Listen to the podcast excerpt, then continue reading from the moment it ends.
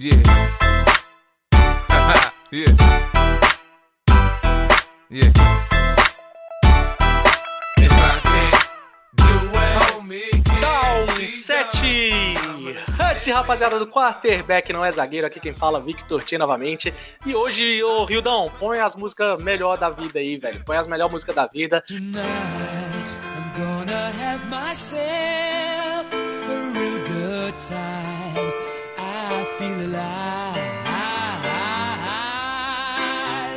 And the world. Porque eu já vou com ele. Na posição de comentarista, porque não tem mais espaço pra piadinha agora, meu parceiro. Aurélio Fagundes, vamos que vamos. Fala galera, aqui é o Aurélio, ou vocês podem simplesmente falar do melhor picador desse podcast. É isso, se você tiver que apostar dinheiro nos piques da semana, é só escutar o pai. I'm Beleza. E na posição de comentador também. Comentador. Porque não tem. Meu amigo, eu, mano, eu tô maluco, eu tô maluco. Luiz Felipe, chega logo aí antes que eu fique doido. Cara, e esse novo formato da NFL aí, sabadão tem três jogos seguidos, nenhum jogo batendo em cima do outro, né? Um atrás do outro mesmo. No domingo também, os caras estão querendo testar meu namoro. Não é possível. O dia inteiro viu, na frente. Velho, eu, tô, eu tô mal, velho, eu tô mal. E já que o Luiz Felipe falou em, em novo, nova configuração da NFL, pra você que é a primeira vez que vem e pra você que está retornando aqui, hoje a gente vai ter um programa totalmente diferente, porque foi a semana 17, né? Agora a gente tá chegando aos playoffs. E hoje, meu amigo, é pau na máquina. A gente vai chegar já falando de cada jogo, É papo reto, é assim, pau, que hora, pau, acabou, vai, todo mundo, todo mundo. fazendo os piques de cada jogo separado, não vai ter quadro, vai ser simplesmente análise dos jogos aqui, o que, é que a gente acha que vai dar, beleza? É, só fazendo, já que a gente vai fazer os piques durante o programa aqui, fazendo um balanço, o Aurélio Fagundes realmente aí mandou muito bem, acertou 14 jogos essa semana, chegou a 68 pontos no total, né, na temporada. Eu e Luiz acertamos apenas 11, chegamos a 64, Luiz Felipe, e 62 pontos, eu, Victor Tchê. E você, por favor, vá lá votar, porque agora é playoffs, meu amigo. Agora vocês têm que ir lá falar o que, que você acha que vai dar dessa, dessa doideira aí, meu mano, porque não tá tendo mais espaço pra, pra ficar no muro, não, beleza? Então, Chama a vinheta! velho. velho, Não, não sei, velho. Alguém faz aí, alguém puxa a vinheta aí que eu não sei, eu não sei. Solta a vinheta!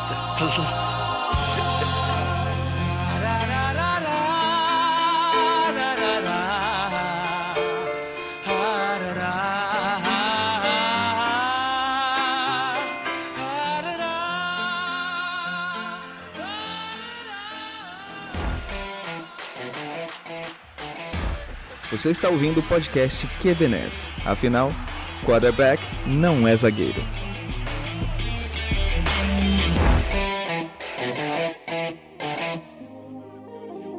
Got around Tootie. Andrews was in trouble at the same time.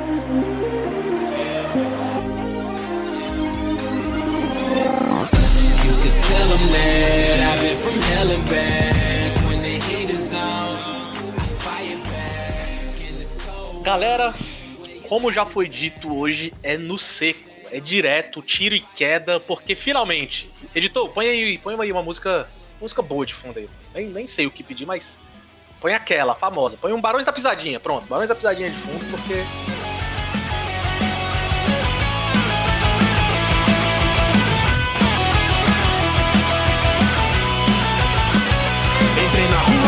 Com meu carro. No meu porta-mala escutando forró Chegou. Chegou o momento. Passamos da semana 17 e temos todos os nossos classificados aos playoffs. Todos os duelos de wildcard que vão acontecer nessa próxima fim de semana. Quem descansa, quem joga com quem. E vamos direto a eles. Não tem tempo pra perder, não, meu amigo, que agora é, é só adulto dentro da sala. Não tem mais essa de, de pegar leve, não. E vamos direto. E eu vou começar aqui com a NFC. E vamos começar com quem se saiu na melhor, né? A gente tem que recapitular aqui que o Packers, o Packers ganhou do Bears nessa última semana, ganhou bem. É o time que descansa na primeira semana. E quem ficou em segundo ali, beliscando, foi o nosso Saints. Saints que nos playoffs vai receber o nosso Chicago Bears. Vai até New Orleans jogar pro Saints, né? E, e é isso. O Bears ele classificou numa derrota e o- a- graças a uma derrota do Cardinals, que também perdeu o Murray no, no meio do jogo, acabou indo. É, um Bears que ainda não convence, jogou mal contra o Packers, né? Que, que é um dos times de playoffs. Então, assim, aquilo que a gente estava indagando na semana passada acabou con- concretizando, né? O Bears contra joga contra time fraco, beleza, legal, mas cara, parece que não engrena contra time bom, né? Parece que não vai a lugar nenhum mesmo. E do outro lado, o Saints engrenou, o Breeze engrenou essa semana, né? Beleza, um jogo que não valia mais muita coisa, o Panthers não tava muito aí pra temporada. Mas assim, quem é o Breeze que vai vir para esses playoffs e quem é o Saints que vai vir para esses playoffs? A gente sabe que o Saints, tirando a parte do quarterback, é um time muito conciso, é um time bom, um time forte em maioria dos aspectos. É só essa parte do quarterback mesmo que a gente não sabe que Breeze que chega para esses playoffs, né? O que, que você acha aí, Luiz? Cara, o Breeze é, realmente é difícil saber, né? Porque desde que voltou de lesão e teve três jogos contra Kansas City. Começou esquisito, começou o pior começo de jogo dele, né? Errando seis passes consecutivos, né? Começou 0 de 6 o jogo. Mas depois até engrenou, né? Conseguiu colocar três touchdowns ainda, apenas uma interceptação, que foi no começo do jogo ainda. Foi dentro desses seis passes. Um dos piores jogos de em questão de percentual, né? Ficou abaixo dos 50%. Um cara que a gente tá falando aqui na carreira tem quase 70%. Então, meio estranho mesmo essa volta do Breeze, que na semana seguinte, contra Minnesota, também teve um jogo estranho, teve duas interceptações que parece foi erro mesmo, assim, erro de leitura, a bola fraca, muito esquisito, mas o time conseguiu 52 pontos ainda, né? Ataque corrido muito forte, lá teve Murray, Camara batendo seis touchdowns, recordes da NFL, e que logo em seguida Camara foi comemorar sem máscara, foi para uma festinha e pegou Covid. Então, ele que era uma, uma preocupação para esse jogo, porque tem todo o protocolo de Covid, né? Que o cara tem que fazer os testes e até certo ponto o cara não pode voltar mesmo. E se o jogo do Saints fosse no sábado, Camara estava completamente fora. Sendo no domingo, o Camara batendo uns testes positivos consecutivos aí, vai conseguir ir pro jogo, ele que é o último jogo do domingo, né? O, o jogo do meio, desculpa, do domingo. Então é uma possibilidade, pode ajudar muito o Breeze, que ainda tá voltando à forma, pode ter mais um jogo aí para voltar mais tranquilo. É, e, e, desse outro lado, Aurélio, esse Bears, cara, tem alguma chance desse Bears jogar de frente a frente com esses times que vão aos playoffs? Ou como é que você vê esse Bears agora? Que não é um time ruim, mas também eu não, eu não vejo ele engrenando para ganhar de um time bom. Ele é um time muito constante na sua mediocridade, na minha opinião. O que você, o que, que você acha? como você vê o Bears ganhando de alguém nesse playoffs? Bom, falando um pouco do Chicago Bears, né? Ele falando um pouco do jogo passado, que eu acho que vai refletir, né? A gente tá falando de times é, que tem bom, bom aspecto, é, ou seja, tem temporadas positivas, né? O, o, Chicago Bears ganha só de times medíocres, vamos dizer assim. É, o Alan Robinson ele teve um shutdown, né? Ele simplesmente não conseguiu jogar, ele recebeu apenas duas, dois passes para 37 jardas. E o pouco que o Chicago Bears produziu foi através do Montgomery com, com 100 jardas corridas e um touchdown.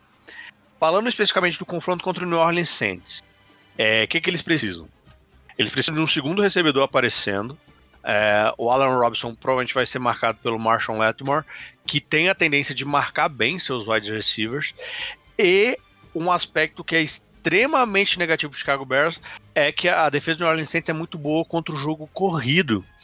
E se o Montgomery não conseguir jogar e ficar apenas na mão do Trubisky, eu acho muito, muito difícil. Então, é, se, se tiver alguma receita para tentar ganhar contra esse time do New Orleans Saints, é estabelecer o jogo corrido, o que eu acho muito difícil, mas de certa forma estabelecer e conseguir ter pelo menos um outro recebedor também aparecendo é, para complementar o Alan Robinson.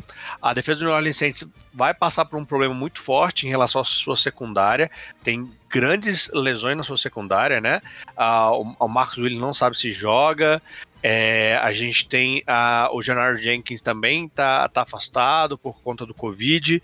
É, então a gente tem alguns desfalques importantes que podem ser bem aproveitados pelo Chicago Bears. Esse é, é, o único caminho que eles podem tomar e tentar conter o ataque do New Orleans Saints, é, que é um ataque que não tem grandes tendências a cometer turnover e nem a defesa do Chicago Bears tem grandes tendências a fazer, a, a fazer esse roubo da bola.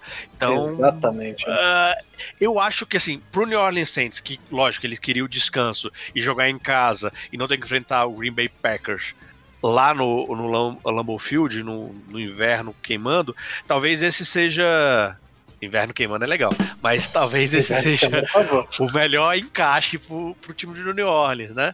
É, tem um grande corner que consegue anular o principal corner do outro time sem ter um segundo corner do lado, para o jogo corrido e não comete muito turnover e o outro time não consegue forçar muito. Então, É, acho um jogo bem difícil pro Chicago Bears, mas se tratando de New Orleans Saints, se tratando do Drew Brees, tudo pode acontecer. É, o, eu vou concordar demais, cara. O encaixe desse jogo é muito bom pro Saints, porque eu concordo exatamente com o que você falou. A chance do Bears ganhar é, é esse encaixe de corrida, que é muito difícil contra o Saints, né? Complicadíssimo de você encaixar a corrida contra esse time. Ou a defesa jogar muito bem. Como que essa defesa pode jogar bem? A gente já falou aqui antes que essa defesa tem talento, principalmente ali no pass rush e tal. Só que a OL do Saints é muito boa também, então é difícil esse pass rush é, encaixar a ponto de, tipo, desencaixar o ataque do Saints, sabe? Deixar o ataque do Saints sem rumo. Eu acho muito complicado isso acontecer. Ou por turnovers também, que como você falou, é, é uma defesa que não faz turnover contra um ataque que não, que não comete turnover. Então, tipo, é, é, Luiz aí, é, é só você que faltou aí. Você acha que esse encaixe é bom pro Bears de alguma forma? É engraçado você falar do. O Aurélio comentou aí do segundo recebedor aparecendo bem. E a gente tinha um segundo recebedor aparecendo bem, né? O Darnell Mooney, camisa 11 aí do Chicago Bears. O cara teve um jogo sensacional aí no último jogo contra o Packers, apesar do Allen Orbison. Foi exatamente o que o Aurélio falou que tinha que acontecer, né? O... Tinha que aparecer um segundo recebedor e ele apareceu com 13 intenções de passe, ele pegou 11 para 93 jardas. Um cara que é Hulk, quinto round aí, pode estar ganhando um espaçozinho maior e vai precisar aparecer muito nesse jogo contra o Saints, por todos os falcos aí que o Aurélio já mencionou na secundária do Saints. E também são times que já se enfrentaram essa temporada, né? Então a gente consegue ter um retrospecto bom aí, que não tiveram grandes lesões, né? São times que mantiveram, ainda mais se o Camara conseguir jogar, né? Pode ser uma perda grande pro Saints, mas são times que tiveram o seu core bem estabelecido. Tirando o Nick Foles, né? Que o Nick Foles que jogou aquele jogo contra o Saints, mas é um jogo que ficou 26 a 23 pro Saints. E no overtime até, né? Teve que ganhar com field goal no, na prorrogação, o Saints. Então pode dar um. Pode ser aquele jogo que a gente acha que tá muito tendencioso pro Saints, mas pode apertar, porque essa defesa do Bears. E num dia que Trubisky resolve jogar, que a gente já viu que essa temporada ele resolveu jogar alguns dias, pode, pode ser um jogo bom, viu? Pode ser um resultado inesperado aí. Entendi, entendi. É, é complicado, mas realmente, playoffs, né? Playoffs de NFL pode acontecer. Para você que tá, tá ouvindo a gente do Brasil, é, esse jogo vai acontecer no domingo, tá? É o segundo jogo do domingo, jogo que começa no, no comecinho da noite aí, né, do Brasil. É, o Bears indo até Nova Orleans jogar contra o Saints. Agora, galera, chegamos aquele momento, né? Beleza? Ficamos aqui na ladainha, coisa e tal. Aurélio Fagundes, Chicago ou New Orleans? Quem leva essa? Ah, é, acredito que seja New Orleans. É, com uma certa vantagem, assim. É só num dia muito desastroso para que Chicago possa conseguir reverter todos esses pontos. Eu entendo que o momento que o time do New Orleans vive é bem diferente do momento que o Chicago Bears vive. Foi chegou a ser especulado, tá? hoje é, a gente está gravando hoje na segunda, na, na, Black Monday, né? Que é o dia que muitos técnicos são mandados embora, técnico, GM, coordenador. Chegou a ser ventilado hoje pela manhã que o Matt Nagy estaria já na Berlinda. É um time que, que foi para os playoffs, né? Então as coisas não andam nada bem lá. Então não sei, eu acho bem provável qualquer outro resultado que não seja do New Orleans Saints. Como dito isso no podcast, a gente sabe o que vai acontecer. Chicago Bears vai passar. Deus o cara que é a zica da anti-zica zicada. Deus ouça. Luiz Felipe, Chicago Bears ou New Orleans Saints? Cara, tem, é como o Aurélio falou, tem que ser um dia que um dia ruim pro Saints e um dia bom pro Bears, pro Bears conseguir ir pra essa vitória. Eu acho que num dia ruim do Saints e num dia ruim do Bears é Saints e num dia bom dos dois é Saints também. Então, probabilidade maior é que, que isso aconteça, né? Então acho que ir de Saints aqui e abre o olho aí também que talvez, se no caso, né, que a gente tá falando aqui que é improvável do Bears ganhar, talvez seja o último jogo do, do Breeze na NFL, viu? Então, todo jogo aí pode ser o último, o cara que é um jogador gigante, então bom a gente assistir esses jogos dele, os últimos momentos dele. É, cheio de quarterback veterano nesses playoffs, né? Isso é muito legal da gente assistir mesmo. Eu vou fechar com vocês, concordo com todas as palavras de vocês. New Orleans Saints, eu acho que o encaixe, como eu falei, acho que de todos os confrontos, sinceramente, é o melhor encaixe que tem, é o encaixe do New Orleans Saints contra o Bears, na minha opinião. E eu acho que vai dar Saints aqui também, a não ser que aconteça algo muito estranho. Bem, seguindo na nossa NFC, a gente tem o nosso Los Angeles Rams, classificou bem, né? Chegou na última semana já classificado, tava tentando ali um seed 5 ainda, não conseguiu, ganhou o último jogo, mas não conseguiu. É, contra um Seattle Seahawks, né? Um Seahawks que ele ganhou meio apertado, meio esquisita essa última vitória deles, né? Contra o Niners. É, o Seahawks, que é um time esquisito, na verdade, em geral. Mas uma rivalidade gigante aí, né? Nos primeiros, no primeiro jogo de wildcard já, muito legal de ver. É, e o que eu quero saber é o seguinte: é o Walford, pelo Rams, o QB reserva, né? Que entrou pra substituir o Goff e tudo, ele teve um jogo decente, tá? Ele teve um jogo ok. Ele teve só uma interceptação, é, produziu bastante jardas aéreas e também produziu jardas terrestres, uma boa quantidade. Foi, assim, foi decente. Mas eu acho, na minha opinião, esse é o máximo, né? Do Walford. Esse é o problema. E pra vocês terem noção de como tá as coisas, já tem gente especulando, e aí, vai entrar com Goff ou com o Walford? Porque provavelmente o Goff vai entrar meio baleado, e a temporada do Goff também não é essa coisa maravilhosa. Então fica naquela, né? O quanto esse ataque do Los Angeles Rams pode produzir. Gente, ele tem um ataque terrestre também que às vezes encaixa, às vezes não encaixa. E já do outro lado, essa defesa do Seattle, cara, é- não dá pra confiar. Não dá pra confiar. Tem- teve alguns jogos esse final de temporada que eles pareceram que engrenaram um pouquinho melhor. O Jamal Adams chegou a, a falar na, na mídia que é a melhor defesa da liga. Mas beleza, o cara não sabe nem fumar um charuto, então também não dá pra levar muito em consideração.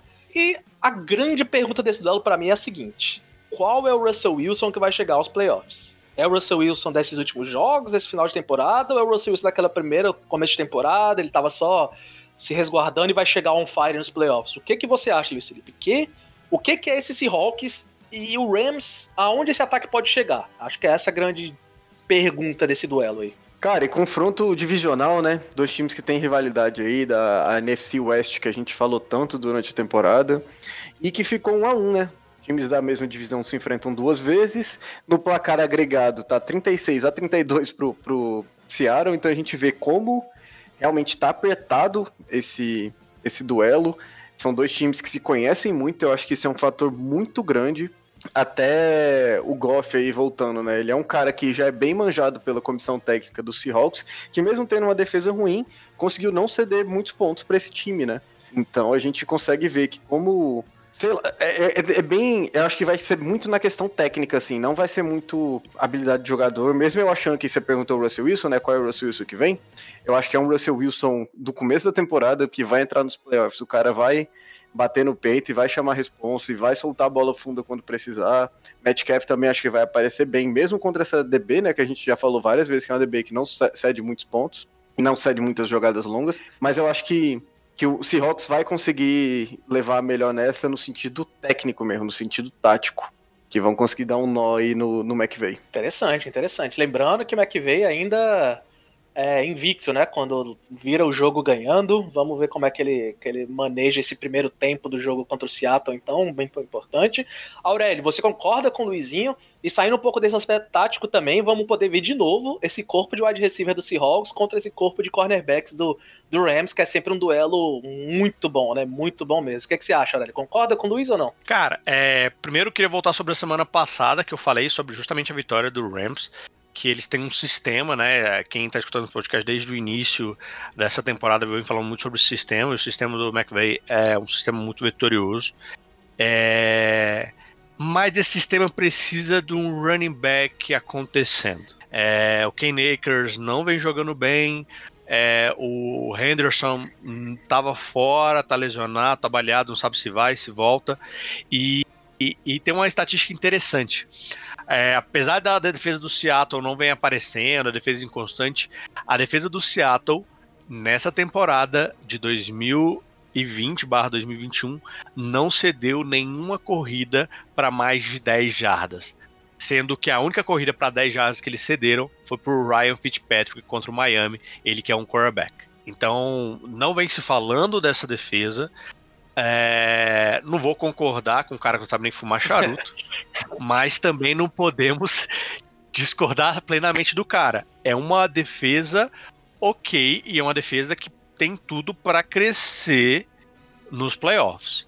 Dito isso, esse encaixe contra o jogo corrido, num jogo fora de casa, em que você precisa é, principalmente dar para a defesa é, do, do Rams é, explosão, ou seja, que ele consiga forçar jogadas rápidas e descansar. E a defesa do Seattle não vai deixar o jogo corrido, então ela consegue, é, vamos dizer assim, deixar o ataque dela mais tempo em campo. Eu acredito que pode é, dar Seattle com uma certa folga. Eu acredito que esse é o segundo confronto com mais folga dos playoffs. A gente vai falar do outro, na minha visão, mas esse é o segundo confronto com mais folga. É, acredito que vai dar Seattle Seahawks, independente de qual quarterback vai, vai startar o jogo. Então, chama que vai ter que coçar a cabeça aí para achar esse resultado. É, ele, é, você já falou, a gente já falou muito aqui, ele tem essa capacidade, né? O problema é que do lado também tem um Pete Carroll enorme também, né? Um cara que é muito bom em playoffs. Cara que entende muito quando chega no vamos ver, né? Esses drives finais. Não, e deixa eu só ficar, ficar exaltado com essa estatística que É. o Aurélio trouxe aí, que num CD dez- mais de uma corrida de 10 jardas o ano inteiro. Eu só não Que fiquei isso, tão tá exaltado doido, porque eu tava com ele É quando, ele, quando ele viu essa, essa estatística, eu tava junto, então eu já tinha, já tinha recebido essa explosão no peito aí também. é. Não, que isso, eu fiquei É, realmente, estarrecido. é. Não, e se fosse uma de- outra defesa, eu ainda ficaria, caracas, mas cara, essa defesa do Seattle eu não esperava mesmo, assim, como assim? Exato, velho, exato. É, defesinha bem, bem chinfrinha, Não, assim, e, bem e vagabundinha, quem que né? fez? Fitzmagic, né? Isso É não um me cara surpreende, pra- mas pra isso achar não me isso. surpreende. Exato, não. É. Deus. Não, se falasse assim, só teve uma de 10 jardas, eu ia falar Fitzmagic, pronto. Jogou contra Miami? Abraços aos nossos torcedores do, do Dolphins aí, viu? Que, que também sentem falta do nosso querido Fitzmagic aí, sentiram É, se bastante tiver- falta nessa semana. tivesse escutado a gente nos- do que a gente falava nesse podcast desde o Exatamente. início, estavam no playoffs. É isso. Muito obrigado, Aurélio Fagundes. Muito obrigado. Mas enfim, conversamos aqui, falamos, falamos, vamos aos finalmente. O Aurélio já falou, mas deixe registrado mais uma vez, Aurélio Fagundes. Então, é, Los Angeles Rams indo até Seattle jogar contra os Seahawks. Com quem que você fecha? Vamos com Seattle. é, com exceção de uma semana, uma semana inspirada do, da secundária do Los Angeles Rams, tem, pode dar um berimbolo aí. Um berimbolo, e é- eles têm capacidade. Mas eles precisam estar numa semana brilhante e o Russell Wilson precisa estar na- nessas últimas 4, 5 semanas apáticas dele. Se for o Russell Wilson no início da temporada, não conseguem parar. Ah, quando eu for falar o time aqui, pode Beleza, falar com Luiz exceção Felipe. D? Você pode dar dois cenários, é isso que eu entendi? Que pra mim é um só que a gente escolhe. É. Falou o cara que escolheu Ah, é, que o cara- Houston Texas ia Ah, ser o time tá- número um da, da AFC, né? Mas tudo bem. Então, eu acho que eu fecho com, com Seattle, mas eu acho que não vai ser um jogo tão aberto assim. Acho que no final vai acabar tendo que Pete Carroll botar o Russell Wilson pra lançar essa bola aí e dando certo. Acho que vai ficar bem no, no final mesmo. É, eu vou, vou fechar em Seattle e vou fechar um pouco mais com esse cenário do Luiz aí. Acho que não é, não tem essa diferença tão grande não, mas por conta de eu, eu concordo com tudo que o Aurélio falou, mas eu não vejo o Seattle tão convincente essa temporada. Eu não consigo ver ele muito convincente contra time nenhum na liga.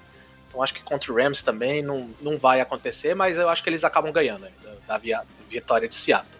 E bem, pra fechar esse nosso lado, né, o lado da NFC, a gente tem o duelo do Cara, que eu me dei, me dei um tempo aqui que eu preciso falar bem dessa NFC Leste aqui, que o que, que foi essa última rodada, cara? O Giants foi lá, venceu o jogo deles e tudo. O jogo do Washington e do Eagles, eu vou falar a verdade aqui, tá? Foi um jogo ruim. O jogo de futebol americano foi ruim. Foi nivelado por baixo, muito erro técnico, muito mesmo. Fumble sem ser forçado por defesa, fumble de erro técnico. Cara, muito grotesco, muito grotesco o jogo. E aí no final do jogo, tudo bem, você não tem responsabilidade nenhuma, mas vai o Eagles e põe o QB reserva. Do nada, do nada.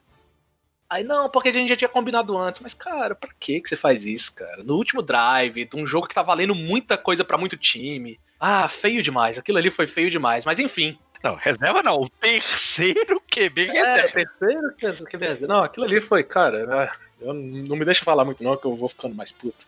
É, enfim. A gente tem o Tampa Bay Buccaneers indo até é, o Washington jogar contra o futebol time, que apesar do, do confronto do, do, do recorde ridículo, né, durante a temporada, ganhou sua divisão e tem o direito de mandar seu jogo em casa.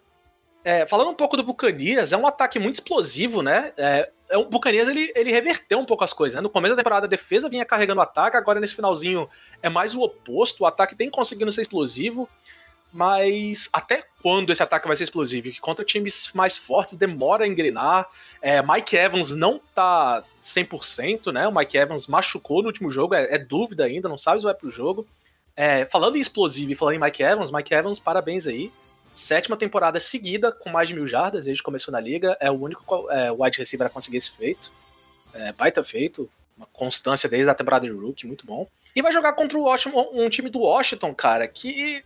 Cara, eu não, não sei comentar, cara. Eu acho, eu acho esse time do Washington bem feio. Eu acho um time a, gente já falou que ah, tem um talento na defesa, coisa do tipo, mas esse jogo contra o Eagles, pra mim, deixou claro que, é, que não era pra estar aí. É um time que não merece de jeito nenhum estar nos playoffs. Eu tentei torcer por eles por um tempo, mas acho que esse último jogo me, me broxou mais ainda com esse time. E aí, Aurélio, esse time do Washington é, é um time su- suficiente pra estar no playoffs? Eles conseguem bater. Eu falei aqui do Bears, mas o Washington ainda mais. Eles conseguem bater de frente com alguém? Como é que é? O que, que você espera desse jogo? Eu falei, né, que, que o Bears era, era o, o segundo confronto, né, mais dispare. E com certeza esse é o confronto mais dispare da, da NFL. É, eu queria ressaltar é, que a gente falou da, pô, o Antônio Brown indo pro Bucks, problema de vestiário, será que vai render? E, cara, desde que ele foi pro, pro Tampa Bay e botou a cabeça no lugar, Tom Brady falou assim: meu filho, é o seguinte, você vai escutar o que eu tô falando, você vai jogar. E, cara, o cara tá jogando e jogando muito no jogo contra o Falcons. É, 11 recepções, 138 jardas, 2 TDs. É, o Chris Goodwin teve que assumir aí um pouco o lugar do Mike Evans também, 133 jardas, 2 TDs. É, é um ataque muito, muito, muito, muito forte. A OL cresceu um pouco de produção, isso deu um pouco mais de tranquilidade pro Tom Brady, mas como você falou, demora, demora é, um pouco a engrenar. Mas tem uma coisa, você pode errar em muitas coisas na NFL, muitas, mas você não pode ser um calouro, igual o Chase Young, e falar que vai passar por cima do Tom Brady. Falar, você vai, ah não, vou passar, que aí não dá. Aí é- Você pode falar muitas coisas da NFL, fazer muitas coisas, como muitos caras já fizeram, a gente falou do Antônio Brown, é, muitas coisas são perdoadas. Agora, isso jamais será perdoado. Então, Chase Young, se você estiver escutando a gente, cara, leva bastante vaselina pro jogo, porque vai dar ruim pra você aí. Queria dizer isso aí, entendeu? complicado. É, Então é isso, não tem o que falar. É, Tampa Bay é, é uma pena porque o Alex Smith merece, e merece muito. Cara, o cara não precisava. E, e é, de novo, uma opinião que eu, que eu volto atrás. é, A gente falou no meio da temporada sobre Comeback Player of the Year, né? Eu falei sobre outros nomes, mas refaço aqui minha fala. É, o Alex Smith merece mais do que isso, o Comeback Player of the Year. Ah, fui, fui ver o documentário dele ah, na ESPN Filmes e, porra, é, merece demais, mas infelizmente esse time não. Então, é Tampa Bay. é, mesmo, sei lá, se tiver aquele primeiro quarto que o Tampa Bay gosta na defesa, ali um recebedor ali, um running back fazer 150 jardas, um recebedor fazer 300 jardas, mesmo assim ainda dá Tampa Bay. É, o Chase Young é aquele caso de, assim, a gente sabe, a gente já falou aqui, né, como a imagem na liga conta muito, né, você tem que fazer sua imagem tudo, mas às vezes você passa um pouquinho, né, acho que, calma, filho, eu não sou o maior fã do Tom Brady do mundo, mas assim, você tem que respeitar a história do cara, né, Tu chegar já... Eu entendo que você tem que mostrar que você tá confiante tudo, mas uma coisa é mostrar confiança, outra coisa é você falar, você como Hulk, falar que vai passar por cima do maior campeão da liga, né? Não, eu, tava, eu tava vendo um fato até engraçado que eu queria compartilhar com vocês. É, um dos coordenadores auxiliares é, que estava no jogo do, do Atlanta Falcons jogou com o Tom Brady. É o cara que foi draftado. Tom- é, quando ele foi, esse cara foi draftado, ele já tava, o Tom Brady já tava quatro anos na liga. Esse cara jogou 10 anos na NFL e tem oito anos que esse cara se aposentou e o cara tava lá aproveitando Tom Brady. Então é isso, pô, o cara tá há tanto tempo aí, você tá chegando agora, irmão.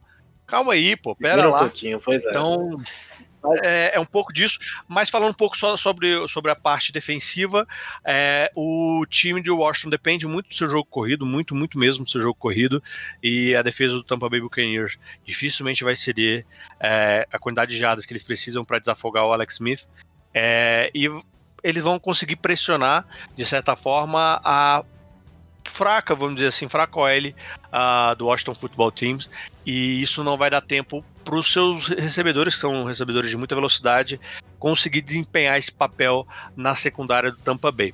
Já em contrapartida, o Washington não tem nem de longe talento eh, na secundária para conseguir segurar todos os recebedores de Tampa Bay. É, prevejo um caminhão de jardas do Tom Brady, com toda É, certeza. Eu, eu sou sempre muito pé atrás, né? Principalmente, eu já falei aqui, né? Sou torcedor do Tampa Bay Buccaneers. E falando isso, eu e o Luiz, né? A gente tava conversando. O, Lu- o Luizinho veio perguntar: ah, você preferia o encaixe do Giants ou o encaixe do Washington pra jogar contra o Tampa Bay, né? Que já tava meio que definido que o Tampa Bay era o Seed 5. Eu tava só esperando o resultado do Washington. E na minha opinião, eu acho que o encaixe do Washington é melhor para o Buccaneers, né? Porque o Aurélio meio que deu uma resumida boa aí, é isso mesmo. É, o Washington depende muito de jogo corrido, o Buccaneers tem bom, uma defesa, boa, uma boa defesa corrida. Não é tão boa quanto do começo da temporada, mas ainda boa. É, eu via o Giants como mais chance de ter explosão aérea, e é o que das vezes é um perigo pro Buccaneers. E eu acho que a gente encaixa bem também contra a defesa deles, enfim. É, o Luizinho, ele meio que deu uma discordada de mim, né, Luiz? Você falou que achava que não, que achava que o Giants era melhor. Discorra um pouco. Onde você acha que o, que o futebol time aí tem esse poder de dar uma mudança desse jogo? Que eu não acho tão díspere assim, mas. Mas não gosto desse time. Eu acho esse time feio. Eu volto a falar aqui, é um time bem feio de, de assistir jogar. Mas, enfim, onde você acha que o Washington pode levar a vantagem aí? Então, cara, como o Aurélio falou, o Washington é um time que depende muito do seu jogo corrido e é uma fraqueza que eu vejo no Giants também. Então, nesse ponto, eles são iguais. Não tem grandes recebedores. E diria até que Terry McLaurin é o melhor recebedor entre Giants e Redskins. O Terry McLaurin, recebedor do Eagle, do futebol team, desculpa. Então, acho que até. Eu acho que eu coloco no jogo de playoffs, eu coloco o jogo aéreo do, do Washington à frente, talvez, jogo corrido não, com certeza. Eu acho que, que o Washington teria essa vantagem. A defesa são defesas levemente parecidas, né? Defesa inteligente. A gente falou aí do, do, do, do Giants em algumas semanas aí atrás como uma boa defesa, né? E eu acho que o Washington tem uma leve vantagem no justo ponto que eu acho que seria a vantagem em relação ao Giants, que é a pressão que ele consegue gerar o quarterback, né? Chase Young aí que chegou muito bem, e o Washington é o sexto time que mais causa sacks por jogo. Causa 2.9 sacks. Então eu acho que esse é o ponto que ele teria de vantagem sobre o Giants. E é exatamente isso que tem que acontecer pro, pro futebol team ter alguma, alguma chance nesse jogo. Tem que ser um jogo de 8 sacks pra cima do Tom Brady, tem que fazer 8, 20 pressões, você tem que deixar o cara desconfortável no pocket. A gente viu ele tomando decisões ruins quando esteve em situações dessas nessa temporada. O jogo do, contra New Orleans, acho que foi um ponto alto disso, né? Que ele ficou bem desconfortável, jogou muito mal. Desde então se recuperou bem, né? A gente conhece o cara. É, é o GOAT, né? O melhor de todos os tempos. Mas você tem que fazer, você tem que tirar ele do jogo. Porque, como você falou, você não vai conseguir segurar os recebedores dele. Fato. Washington não consegue segurar os recebedores, então você tem que não deixar o passe acontecer. É isso.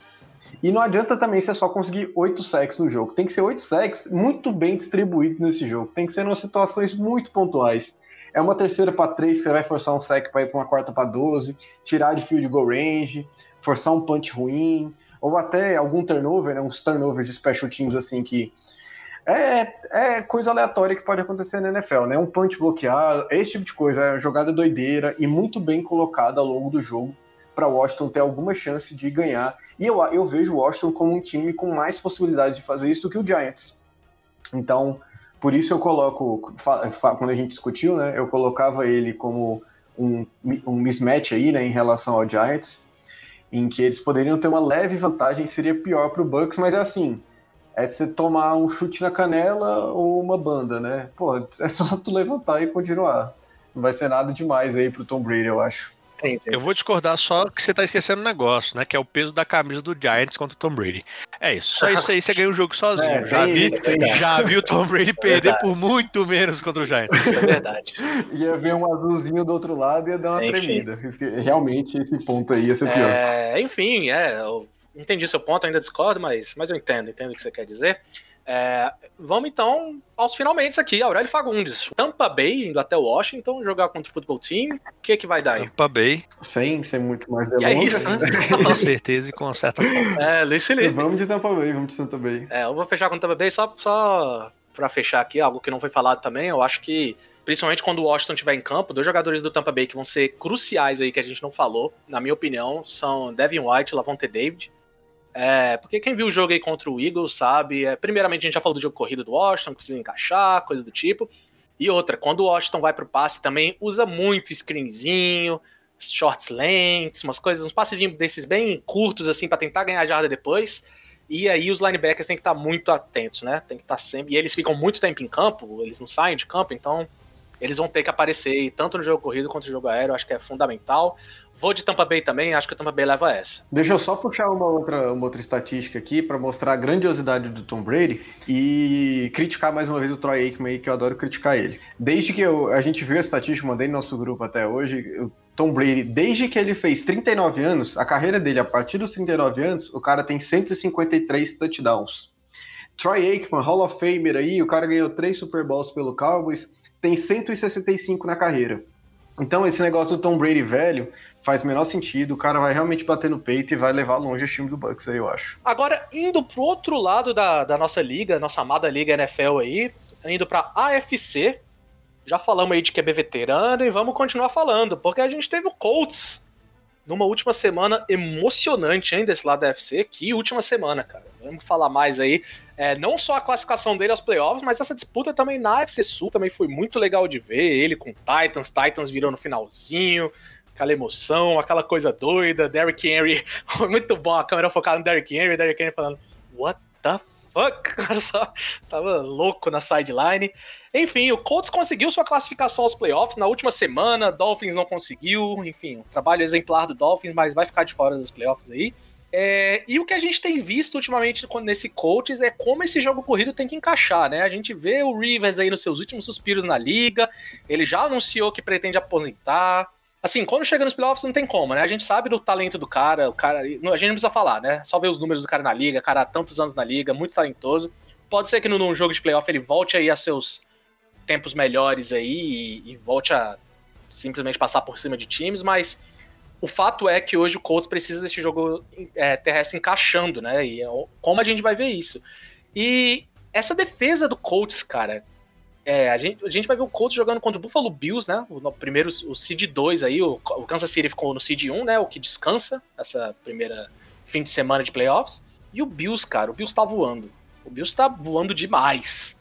E aí, essa defesa do Colts, ela parecia boa, mas eu não tô vendo mais ela boa no. Por exemplo, a defesa do Rams eu consigo ver ela batendo de frente com os caras grandes, sabe? Fazendo turnover, segurando. Agora a defesa do Colts eu não sei se eu consigo enxergar ele segurando esse ataque do Bills que vem voando demais com o Josh Allen. E aí tem uma pergunta aqui para vocês. Ano passado, o Josh Allen já tinha jogado bem, mas ele chegou nos playoffs com aquele ar de é, o Bills vai estar tá bem até o Josh Allen fazer besteira. Agora, esse ano, cara, a gente já pode dizer que o Josh Allen é aquele QB elite, que é aquele, porque, por exemplo, a gente não espera um Russell Wilson, um Mahomes, um Aaron Rodgers caguetar nos playoffs. Pode ser que aconteça? Pode ser, mas a gente não espera. O Josh Allen, temporada passada, a gente esperava que em algum momento ele fosse fazer besteira. Esse ano, Luiz Felipe, o que esperar do Josh Allen? Ele tá pronto para se falar, eu sou um QB elite e vocês vão ter que me respeitar aqui nos playoffs? Ou novamente vai ser aquele negócio, beleza, explosivo, explosivo, até que. E aí? É, eu acho meio foda essa questão, porque NFL são muitos poucos jogos, né? O cara, quando tem uma carreira longa, ele joga 200 jogos. É uma carreira que todo mundo quer, né? Chegar em 200 jogos.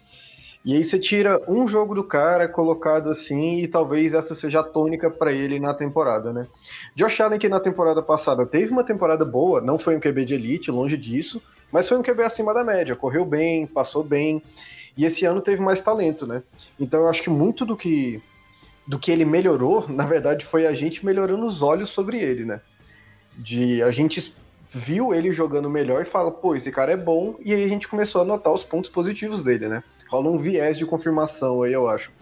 Mas e ano passado não tinha isso, né?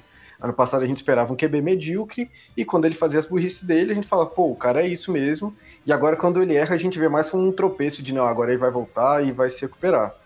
Então eu acho que é bem isso. Eu tenho um pouco de medo dele ser esse cara do, do One Hit Wonder, né? O cara que em uma temporada estoura e depois não volta. Eu acho que tem um pouco de medo de o que o resultado desse jogo, a performance dele nesse jogo, pode ter como impacto para o resto da carreira dele. Se ele tiver um jogo péssimo, ele vai ser colocado em xeque de novo. Essa temporada ótima dele, eu acho que vai ser colocado em xeque. Então eu tenho, espero que ele tenha um bom jogo, né? Eu não acho que o matchup seja ruim, eu acho que o Buffalo Bills vai conseguir controlar bem o, o jogo, então não, não vai ser muita responsabilidade nos ombros dele, entende o que eu tô falando? E ele vai ter, vai ter o, o jogo ali, vai ter o campo para ele conseguir distribuir esse jogo dele. É, caso contrário, né, pode ser que a gente volte a falar de Bills aí pensando em mudar de QB. Imagina um jogo que ele lança três interceptações, um passo para touchdown só, tem um fumble acho que sim, ele pode ser colocado em xeque de novo, mas não vejo esse cenário acontecendo. Então, Acho que o Josh Allen vai. É um jogo impor- muito importante para a carreira dele, dada essa pontualidade da NFL. É, eu vou, antes de passar aqui pro, pro Aurélio, eu vou, vou ter que dar uma discordada de você. Eu entendo que você falou dessa questão do nosso viés com ele, é difícil. Depois que você cria uma imagem de um cara, você mudar essa imagem dentro da liga é complicado. Mas eu creio que o, que o caso do Josh Allen seja um pouco diferente, tá? Eu acho que o Josh Allen teve uma evolução nítida da temporada passada para essa. Você falou essa questão de, ah, a gente tá sempre esperando ele fazer a próxima burrice, cara. Porque temporada passada ele fazia muita burrice. Mesmo em jogos que ele ia bem, você via que ele fazia uns passes nada a ver, forçava o braço quando não precisava, dava uns overthrow do nada, assim, tipo, errava o alvo no deep porque lançou muito forte. Essa temporada ele é um QB diferente, na minha opinião. Ele mudou mesmo, você vê que ele não tá fazendo tanta burrice. Os números dele melhoraram muito. Mas o quanto disso também é o time melhorando em volta Não, dele? pode ser Stephon sim. Diggs chegou esse ano, liderou a NFL em, em recepções e em jardas. Então, entendeu? mas o Stephon Então vai que Diggs- não era justamente esse cara que faltava pra ele. Tudo bem, mas o E Stephon ele Diggs... teria que forçar o, passo, o braço além. Mas o Stephon Diggs estava lá em Minnesota também e nunca foi esse cara. Então será também que né, o Stephon Diggs, é o, o- Não, o encaixe certeza. foi muito bom, eu entendo, mas acho que tem muito Exato. mérito do Australian. Enfim, Aurélio Fagundes. O que, que você acha desse encaixe? E o que, que você acha do Colts também? Como é que você vê o Colts chegando aí que passou ali no finalzinho, ganhou, fez o seu dever de casa, ficou só secando ali o Dolphins e deu certo. É, o famoso na bacia das almas, né? Passou ali na, na bacia das almas. Exatamente, exatamente. Cara, eu vejo o coach com extrema, extrema desconfiança. É um time que, cara, o, o Jacksonville Jaguars estava eliminado, querendo perder, com já seu técnico já para ser demitido, com o Gardner Minshew sabendo que ele não volta ano que vem. E, cara, o Philip Rivers lançou 160 jardas e um TD e uma interceptação. Sim. É, o ataque aéreo do, do Indianapolis Colts, e a gente já vem questionando isso há algum tempo, é vergonhoso. É, o, o Michael Pittman, que é um first round, que era para estar se destacando, não se destacou. O T.I. Hilton tá, tá mais sumido do que meu pai quando foi comprar, comprar um cigarro e não voltou. Entendeu? Eles tá, cara, vê o Jack Doyle, que é para ser o Tyrant, que é para aparecer, não tá aparecendo. Então botaram tudo na- nas costas do Taylor, que é um bom running back, o, o calouro Jonathan Taylor, é um bom running back. Botaram tudo nas costas do cara, na boa OL que o, que o Indianapolis Colts tem, e vão esperar que o calouro carregue. Então, assim, é, até a mudança de comportamento do Philip Rivers, que falou no início da temporada, cara, eu tô, no- tô, tô novo ainda, tenho 38 para 39 anos, tenho muito tempo da liga e tudo mais, e essa semana já tá falando sobre aposentadoria. Então tem que entender o que, que tá fazendo, o que, que tá acontecendo. Não vejo o Indianapolis Colts ganhando do Buffalo Bills, que para mim hoje é o time, em termos de momento, é o time com o melhor momento na NFL, até passando por cima do Kansas City Chiefs.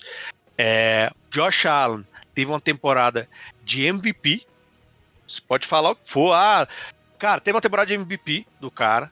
A gente até postou hoje, ah, lá nos números não mentem, né?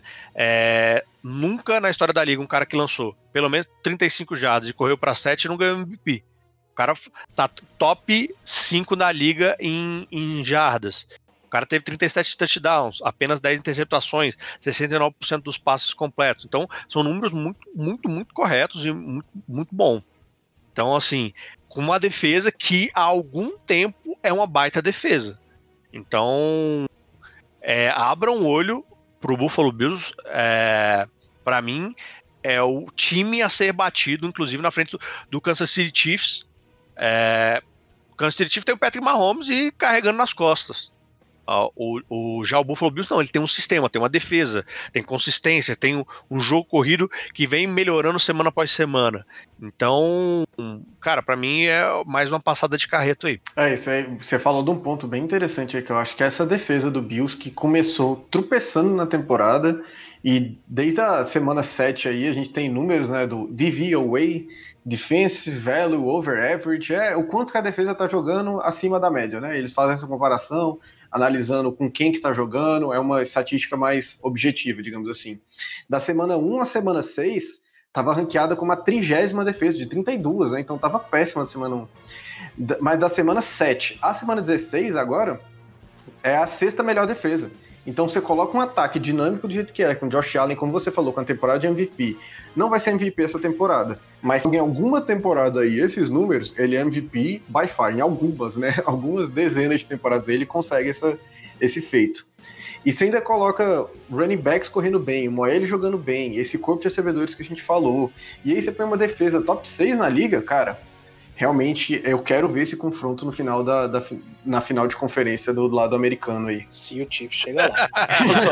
Enfim, Aurélio Fagundes, é, Buffalo Bills a Colts, com quem que você fecha? Vamos lá, Buffalo Bills. Luiz Felipe? É, depois de falar tanto do Bills, não tem nem como, né? É Bills, é Bills Mafia. Eu, infelizmente, também. É, é, esse que é o primeiro jogo do sábado aí, né? É, jogo ali da tarde.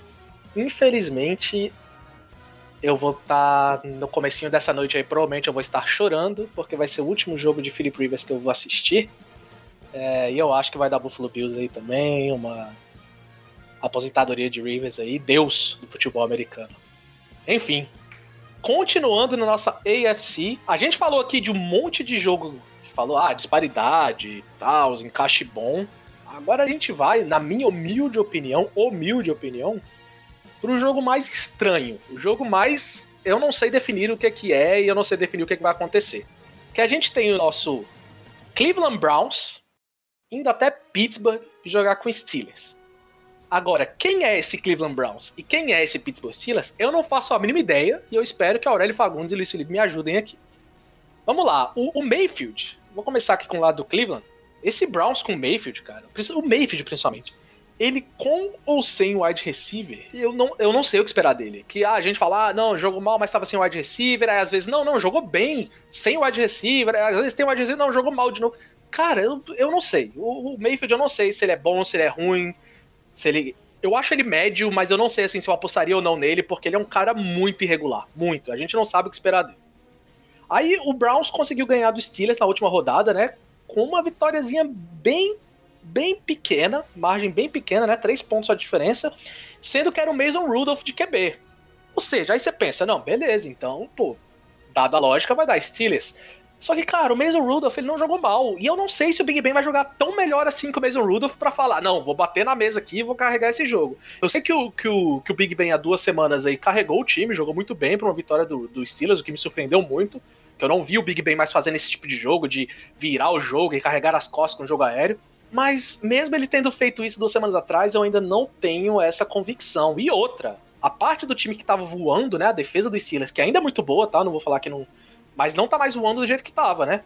Muitas lesões e nesse último jogo uma briga horrível ali na sideline, um DL simplesmente empurrando o outro do nada na sideline, xingando, coisa do tipo. Cara, Aurélio, me ajuda aí, velho. Que, quem são esses dois times? O que, que esperar desses dois times? Eu não, eu não sei o que esperar desse, desse duelo de jeito nenhum. É, lembrando que além do Big Ben tá fora, a gente tem o triunvirato. Nossa, hoje eu tô inspirado. O triunvirato dessa defesa estava fora. Que é o TJ Watt, que não tem o que falar, líder de sec, líder de pressão, enfim, da NFL. É um monstro que ele jogou nessa temporada. O nosso jogador defensivo desse ano. O né? nosso, não sei se é. o deles, mas o nosso com certeza. é, Joe Hayden também estava fora e o Cameron Hayward, que também é um DT que domina ali o interior da linha e acaba abafando muito do jogo corrido, que de certa forma nesse confronto contra o Cleveland Browns funcionou para o Cleveland Browns, né? Eles tiveram bons números aí.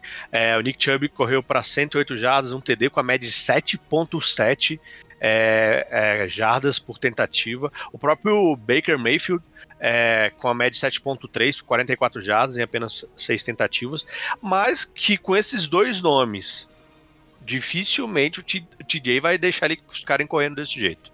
Então, acredito que é um confronto parelho. Piso do Cleveland Browns é muito baixo, principalmente por causa do Mayfield, que o piso dele é baixo. Sim. E o teto eu acho que não é tão alto assim. É, é eu acho o Mayfield, como você falou, reforçando muito inconstante. E nos playoffs, cara, se você for inconstante durante uma jogada, pode simplesmente definir o rumo da partida. E o Steelers está mais do que acostumado a jogar em playoff, mais do que acostumado a jogar para ir pro Super Bowl. Uh, o Big Ben veteranaço aí. Uh, é, apesar de da possibilidade de ser parelho, não acredito que vai dar Pittsburgh Steelers, que vem numa, dec numa decrescente há algum tempo, mas playoffs é playoffs. né? É, eu concordo aí com o Aurélio. Eu também acho que o piso do, do, do Mayfield seja muito mais baixo, né? Pra, é piso e teto quando a gente fala aqui, galera. É tipo assim, o quão ruim esse cara pode jogar em situações não muito loucas, assim, sabe? Quão ruim foi o, o Mayfield essa temporada, entende? Esse é o meio que o piso dele. Ou o quão bom ele pode jogar numa situação não muito fora do, do comum também. É o quão bem ele jogou essa temporada que pode se repetir. Basicamente é isso. E Luiz, a gente falou aqui de. é, o Aurélio tocou muito nesses nomes voltando, né? A gente tem vários nomes. A gente tem o, Malk, o Pounce voltando também pro, pro Steelers, nomes importantes, o Cameron Hayward. A gente também tem seis jogadores, tá? Que podem voltar pro, pro Browns aí pro jogo na Covid List. Entre eles o Denzel Ward, eu acho que é o cara mais importante. Mas e aí? É, o que esperar desses dois times? Que- o- quais são as versões desses times que você vê chegando nesse primeiro jogo de Wild Card aí? Primeiro, deixa eu defender o Mason Rudolph aqui, porque o cara teve um jogo decente, dado todas as. O, o- o Steelers realmente não, não ganhava muito com esse jogo, com a vitória né, contra o Browns. O que ele ganhava era eliminar o Browns, né? Basicamente. Então, jogaram mesmo para relaxar, e mesmo assim, o Browns dando a vida, o Mason Rudolph ficou ali com 60 e- 56% de passos completados, 315 yards, passar de 300 yards, a gente sabe que é uma boa marca, dois TDs e uma interceptação. E o que mais chama atenção aqui, estatística que a Milton, torcedor de Steelers, mandou para mim aí, que ele teve 8.1 jardas por tentativa de passe. Isso é mai- a- mais alto que todos as- os jogos do, do Big Ben nesse ano. Então o Big Ben tem sido Sim. muito conservador, tá explorando muito esse passe curto, um screen, um slantzinho. Então teve um O Claypool foi muito acionado né, nesse jogo. Exato. Então, o Claypool é uma grata surpresa aí, né? O time não esperava tanto dele, apesar da gente saber a fábrica de wide receiver que é lá em Pittsburgh. Só que, cara, jogou contra um time ti- no lado defensivo, tava bem desfalcado, uma Chris Paulson com certeza faz diferença aí um center, né? Mas você botou um QB reserva com um center reserva, então a sintonia tava ali, pelo menos. Eu não acho que o time titular do Pittsburgh vai conseguir fazer tantas coisas a mais do que fez, até porque a gente já falou da quão parelho vai ser esse jogo, né? E que diferente de um jogo que a gente vai falar aí mais pra frente, esse jogo não é parelho porque ele vai ser 23 a 20. Esse jogo é um parelho porque a gente não sabe quem que vai ganhar, simplesmente. Eu acho que quem ganhar vai ganhar por muito, mas eu não sei falar quem que é. Entendi, entendi seu ponto. É um jogo que pode acontecer de tudo realmente, porque, como a gente falou, foram dois times que flutuaram muito aí na temporada, né? Tiveram muita, tipo, jogos ótimos, jogos horríveis, então. Depende da versão desses times que vai chegar, né? Mas enfim, sem mais delongas, Aurélio Fagundes, o que, que vai dar desse jogo? Cara, acredito eu que vai dar Pittsburgh Steelers, eles vão precisar só dar um step up aí, um- uma melhora no seu jogo corrido. Connor não vem numa boa temporada, é, o Dobbs também não, então assim, eles estão sentindo a falta do Bell, por incrível que pareça, já tem algum tempo que ele tá lá fora. É, mas acredito que vai dar Pittsburgh Steelers aí. Luiz Felipe. É, na, na semana passada a gente falou do quão ruim foi esse ataque do Pittsburgh, né? Com pouquíssimas jardas, como eu nunca vi correndo, e eu acho que vai precisar aqui, viu? Mas no final do dia, eu acho que a experiência do time aí, Mike Tomlin, Big Ben, os caras. Marcus Pounce mesmo, a gente já falou, né? Um cara bem experiente de center. Acho que essa, essa vivência que eles têm de playoffs vai pesar ao lado deles e eles vão conseguir levar a vitória. Cara, só porque vocês dois votaram no Steelers e eu tenho que fazer alguma coisa diferente aqui pra ver se eu ganho nesse, nesses picks aí, velho. Eu vou de Cleveland Browns aqui, vai. Eu também acho, sinceramente, eu acho que, a- que vai dar Steelers, mas tô confiante aí numa zebrinha. Se tem um jogo que pode dar zebra, esse aqui. Pode dar qualquer coisa, como a gente falou aí. Esse é o último jogo do domingo aí. Jogo de bem tarde no domingo. Enfim, e pra fechar todos os nossos jogos, o último confronto aqui da FC, né? O Tennessee Titans, que, como eu falei, cara, foi. Que, que temporada maluca, velho, que foi essa. Os caras conseguiram uma vitória em cima do Texas no último segundo. É, conseguiram de novo ser líder, senão eles mudariam tudo aqui. Esse calendáriozinho que tá da AFC aqui desse jeito é porque eles conseguiram uma virada no final. Senão, estaria uma muvuca aqui, viu? E eles vão jogar em casa, né? Por serem os, os líderes da sua divisão, contra o Baltimore Ravens. Cara, um Ravens que é um baita de um sleeper aí, tá? Muita gente sem falar dele. Eles vêm de cinco vitórias seguidas. Lamar Jackson voltou a jogar bem. Aquela, aquele pausa pra cagar que ele deu no Browns fez bem pra ele, tá? Voltou leve o menino, tá bem. O Poop Game. Exatamente, exatamente. E já do lado do Titans, eu vou, vou ter que puxar um termo aqui, é, um termo do futebol aqui, tá? Do nosso futebol brasileirão aí. É, o Titans, pra mim, na minha opinião, é o time mais copeiro da NFL, cara. É o time Libertadores da NFL e esse time do Titans. O porquê que eu digo isso?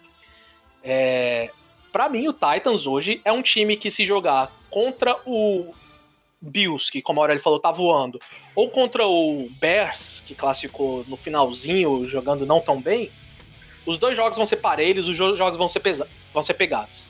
Porque o Titans, para mim, é aquele cara que faz jogo duro. Não importa contra quem, eles vão fazer o jogo corrido, dominante, certinho, jardim por jardim, a defesa vai aparecer às vezes, não vai aparecer às vezes. Vai ser aquela coisa bem, aquele jogo bem no detalhe, alguém vai ganhar ou vai perder. E isso é muito perigoso para quem vai jogar contra um time desse. Ninguém quer jogar contra um time desse nos playoffs, cara. Uma coisa é jogar contra um time desse na temporada regular, beleza. Tu joga ali, ganhou, ganhou, perder, perdeu, é um jogo duro de qualquer forma, ok. Agora, nos playoffs é muito complicado, porque você pode botar tudo a perder, né? Contra um time desse. Luizinho, que que vai dar? O time embalado do Ravens ou esse time metódico do Titans aí? É engraçado a gente falar, porque, cara, para mim são times que se assemelham muito, são times que dependem muito do jogo corrido. Tem defesas boas, né? Do Ravens é melhor, mas é aquele negócio que você também que tem os seus flashes de erros aí. E são times que se enfrentaram nos playoffs ano passado, né? E times que vieram eram muito diferentes. Eu acho que até trocaram de papel aí. A gente tem o Lamar Jackson hoje muito contestado. Ano passado era MVP. Hoje a gente tem Derrick Henry, que tem uma temporada de MVP, como a gente já falou, infelizmente tem tantos QBs voando, o Derrick Henry merecia um MVP. E é um time que vem mais consistente. Eu acho que o que a gente via do Ravens ano passado, a gente pode ver no, no, Titans esse ano, que é esse time metódico, como você falou, consistente. E agora é o Ravens que tá embalado, não é o Titans que tá embalado. Então, o Ravens aí vindo de cinco vitórias seguidas, com números excepcionais no último mês, né? Depois do, do Gate aí, realmente o cara tá leve, né? Tá, tá correndo solto aí, com a perna solta. Tá bem, tá bem. e eu acho que, cara, vai ser. É o jogo mais parelho, eu acho que vai ser o jogo mais legal da gente assistir. E é o primeiro jogo aí de domingo, né? Então, vamos ver se, se esse. Porque para mim não vai ter nem, ninguém abrindo o placar muito a ponto do outro ter que correr, porque são. Então, é, vai ser paulatinamente ali, pontuando os dois times. Então, acho que vai ser subindo o placar assim gradualmente até o final e a gente só vai ver o, no último minuto mesmo quem que vai ganhar. Aurélio Fagundes, concorda aí que vai ser esse jogo parelho todo? E outra, a gente pode considerar esse, esse Ravens aí que tá chegando voando nos playoffs um sleeper aí pra, pra Super Bowl ou não é pra tanto? Você acha que no máximo essa primeira vitóriazinha, mas não, não bate de frente com os maiorzão, não? Cara, pode considerar sim. O Baltimore Ravens hoje tem a segunda melhor defesa na liga. É pouquíssimo falado. É um time que em termos de corrida vem conseguindo segurar e vem conseguindo desenvolver bem. É, então tá top 8 na, na liga em termos de, de corrida. E diferente do, do ano passado, falando do Divisional Round, né, que, que o Tennessee Titans ganhou de 28 a 12, é, aquele dia o Baltimore Ravens não conseguiu correr. Ponto. O Mark Ingram correu para 22 jardas, o Gus Edwards correu para 20 jardas e ficou em cima 100% Lamar Jackson. A gente precisa falar num calor, inclusive também foi notícia hoje no nosso, nosso Instagram, que é o DK Dobbins. É... O cara vem jogando bem, ele bateu alguns recordes na liga como calouro e é um cara a ser parado. E, na minha visão, o, o time do Tennessee Titans não tem tanto talento para parar o jogo corrido como ele tinha no ano passado. Então, hoje, a defesa do Tennessee é, ela está em 18 na liga contra o jogo corrido, então é uma defesa bem mediana, até porque perdeu caras que eram como que eram um ponto chave, como o Casey era, era um desses caras, é, o, o, próprio safety, uh, esqueci o nome dele, aquele safety que era o Logan Ryan, uh, também é, vem, vem fazendo falta ao time. Então pode ser um caminho que eles não consigam parar. Então tem esse confronto, é, eles dependem muito uh, do passe aéreo do Ryan Tannehill conseguir jogar bem. É, e a defesa do Baltimore Ravens tem no Peters um, um, um cara que está despontando e funcionando contra aquela defesa. Então vai ser um confronto bem disputado, mas na minha visão tem que abrir o olho aí pro Baltimore Ravens. Antes de ir para nossos votos aqui desse duelo, eu quero dizer que eu tô com a página do Logan Ryan aberta aqui, né? Traduzida do, do Wikipedia em inglês.